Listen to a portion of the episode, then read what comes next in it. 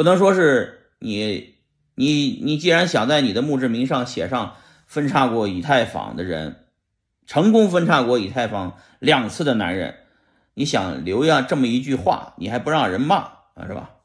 但是最终的结果，如果按照我对以太坊对整个币圈的判断啊，我认为首先有生之年我能看到比特币到百万美金。如果比特币倒百万美金，对标以太坊和比比特币的现在的汇率，以太坊也可能再涨十几倍、二十倍啊。那对应的这个 ETHW 也会上涨几十倍啊。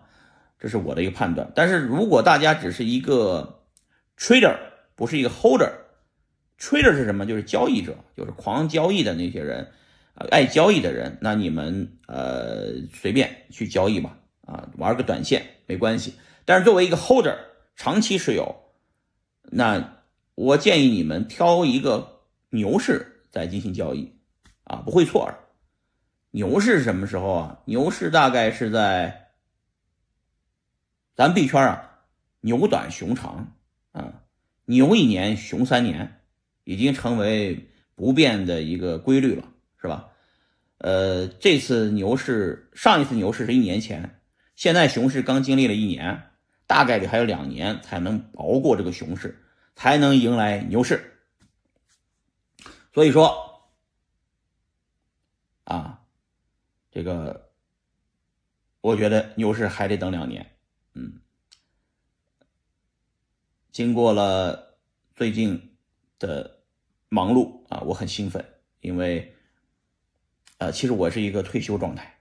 大家都见到我的状态，我的朋友圈也能看到我的状态，基本上天天都在玩儿，嗯，币圈让我没有了斗志，嗯，让我没有了兴奋点，基本上天天天天就是过了一个这么一个一夜暴富的一个状态，很不爽，因为你一下子变得很空虚，啊，没有方向，没有目标，其实找不到人生的意义。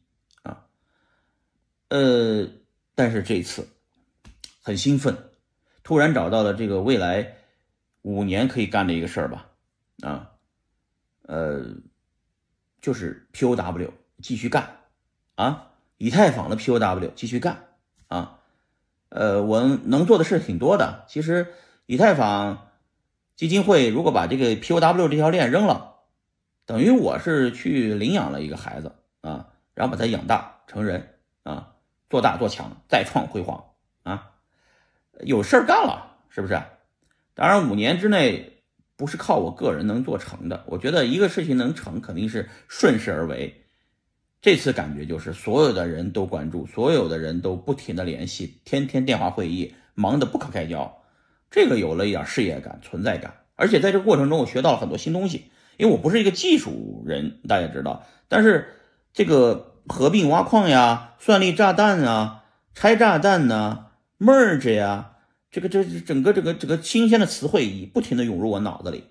另外，我最近也开始看不停的不同的这个不停的看这个不同的 YouTube 的博主他们的更新，他们这些人是长期学习的一群人，他们每天都在几乎是每天都在发布啊行业里面的信息啊，讲各种各样的项目。然后我突然发现。也是一个很好的学习方式！